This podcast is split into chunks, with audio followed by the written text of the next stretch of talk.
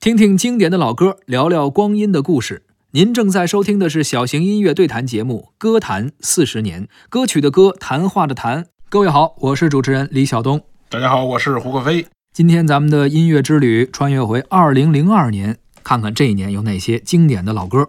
之前啊，咱们聊一些歌手啊，什么唱法呀，是啊，旋律啊没，错包括唱功啊。嗯但那个时候大家的审美好像都认为这歌手得女生得这个声音特别的，比如清纯呀、清澈呀；嗯，男生要么有高音啊，是要不然特别像光良那样的特别细腻啊。对，但是零二年啊，出现了这么两位歌手，这嗓音跟原来都不太一样，是吧那？俩人比较有特点。啊，哪怕之前咱们说张宇说那么长时间啊，嗯，他韩也邪的是唱啊，法对，也是唱法的问题。啊，但是这两位歌手啊，真的就是嗓音，嗓音不一样。哦杨坤和阿杜哦，印象很深吧？明白明白，都是哮喘型的，你都给定位了，啊都给是是定义了是类型了对，。这是生理有问题嘛？而且真的，他们俩人真的是就是在二零零二年都推出了自己比较有代表性的作品。没错，杨坤是无所谓，对阿杜是他一定很爱你。是的，哎，你看这俩人好像这心态不太一样。阿杜是先出来的，是阿杜就是挺难受的啊，躲在车底啊，嗯他一定很爱你，很是伤心。，是是杨坤无所谓，对啊，这是对于阿杜的一个回答。嗯，咱们先来听一听这两位歌手的歌曲啊是，然后聊一聊他们的音乐故事。哎，首先听到的是阿杜的《他一定很爱你》，作词作曲李志清。我躲在这里，手握着香槟，想要给你生日的惊喜。你越走越近，有两个声音，我措手不及，只得愣在那里。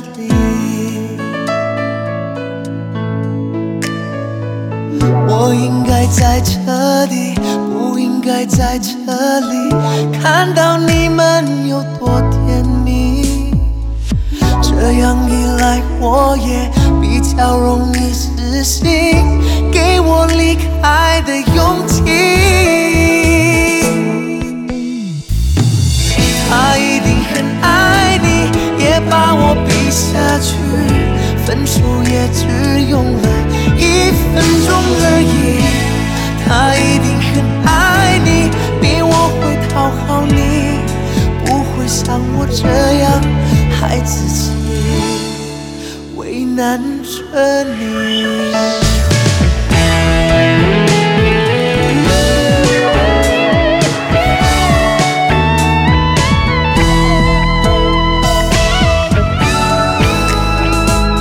我应该在这里，不应该在这里，看到你们有多甜蜜。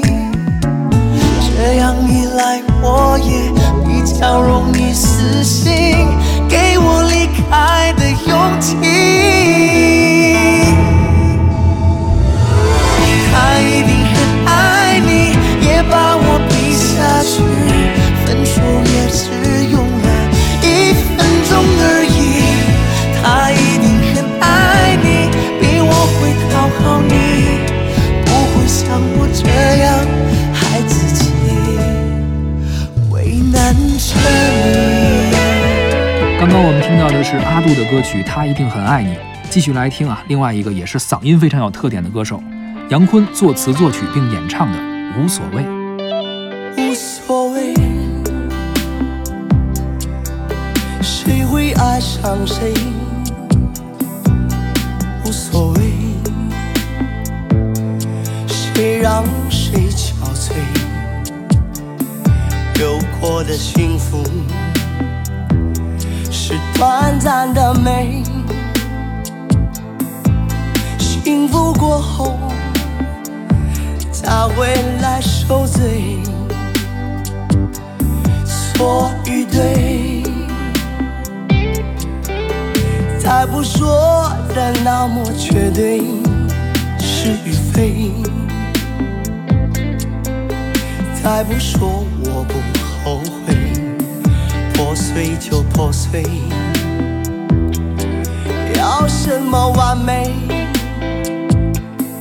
放过了自己，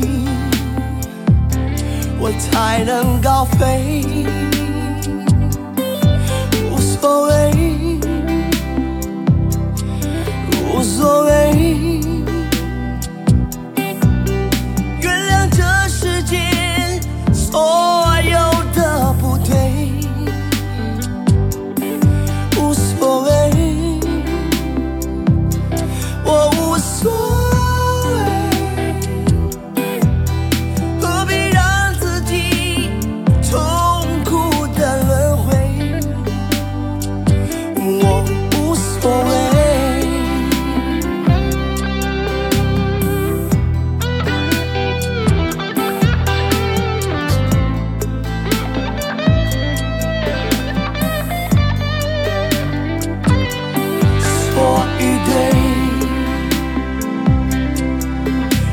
不说的那么绝对是与非，再不说我不后悔，破碎就破碎，要什么完美？放过了自己，我才能高飞。无所谓，无所谓。原谅这世界所有的不对，无所谓，无所谓，我无所谓。谁会爱上谁，何必让自己痛苦的轮回？刚刚我们听到的是杨坤演唱的歌曲《无所谓》，两首歌啊，两个歌手，但是嗓音很类似，阿杜和杨坤。嗯他俩其实也是听上去类似，嗯，但是其实这个成因是不一样的，是先吧？先说说阿杜吧，那阿杜呢是本身就是这生意，嗯，他在出道之前呢是工地包工头对，啊，这个在工地上班的，是后来被人发现了，就是那个后来打造林俊杰的那个公司发现了一这个阿杜，嗯然后给他打造了一些歌，那个他的那个嗓音呢是沙哑型的，是哎，而且呢是断断续续的沙哑， 对，那还不是说这种就老年间咱们听摇滚的时候那种哑哑嗓子， 是，他是一边断一边沙哑。这我刚才说的是哮喘型的嘛，是你老感觉他哪口气儿上不来就得过去， 对，是？吧？他的唱法是这样的：杨坤啊，在阿杜之前出道的时候呢，他是唱张信哲的，他当时嗓子不是那样，哎，他是在酒吧里面唱张信哲的。当时生活据说也很不容易啊，哎对跟四几处个北音乐漂人一块儿啊，挤在一小屋里对，哈啊后，来呢，这个声带小结了，说你们天天这用嘴干活的，是不是会得这个病用？嗓子的啊啊，他们专业的是我呀，就得不了，那你一看你就是不够努力我不够专业，啊！你想通过专业不对。后来呢，杨坤就得了这个嗯你声还带，补一刀也 对，杨坤的这个声带小结。嗯，然后呢，这个去大医院，大夫就说你这得至少是半年别别唱歌。但杨坤说不行，我挣钱去啊杨，坤说我这活不了了。是啊，是吧？你这不让我唱歌，我这吃谁去？对呀我不能吃你啊！嗯大夫说，那你不能吃我，反正就是手术了。嗯手术之后，大夫说你这个手术完之后呢，你得休息半年，啊嗯半年别唱歌。杨坤说那我不行，不能听你的，对，结果就出来了。结果一出来就嗓子开始不停的出血，等于是这个手术之后本来给你治好了，对你自己作的，这个很严重的，这对个，嗯等于就是二次二次又有创伤，是很多同行他们不注意的时候就容易这样，是吗？对，要不然我也没机会上位。啊，你啊，明白明白，这个意思听懂了啊嗯是啊后来呢，杨坤这个好嗓子就没了。是，于是呢，他就唱唱歌就都是那种沙哑的。嗯他一段时间呢就不想活了，说你这原来唱张信哲只能上上上天硕了， 对日子没法过了，是吧？他就不想唱了。是啊，你原来人家唱张信哲的，现在你让唱臧天朔，这确实这个变化太大了呀。对呀、但是他就得感谢一个人，谁阿杜。啊、他听了阿杜的歌之后，觉得自己可以转不型是了，他吗？听了阿杜，啊是歌迷听了阿杜。哦，那个时候呢，在他这个嗓子坏了之前呢，阿杜已经火了，有大家已已经发坏了啊现有这么一个嗓 子坏了的唱歌，而且唱的还不错。嗯那么如果我觉得没有阿杜在前面的铺垫，别人杨不一坤定接受他。哎，嗯而且呢，你要考虑这个咱们大众的心理。是阿杜毕竟是港台的，即便是包工头，是不是？杨坤这个嗓子可能当年一出来得被人骂化了，嗯对吧？但是有阿杜在前面垫底儿，嗯，他这一出来，大家就接受了。没错啊，而且他这个从这个歌词的内容和唱这个样子，是吧，都一下让大家记住了他，是吧？很洒脱的这个内容，就像你刚才说的这个歌词，表示对于爱情的这种观念，是嗯吧？也让当时的一般人很喜欢。是哎，于是这样的就出来了。而且两个人其实从出道以后走的是截然不同的两条路。对你看啊，阿杜是量身打造的好的，但是呢，阿杜现在的发展没了，对吧？这人没了，是不是又回去包工头了？肯定不是那，不可能，啊，嗯肯定不会。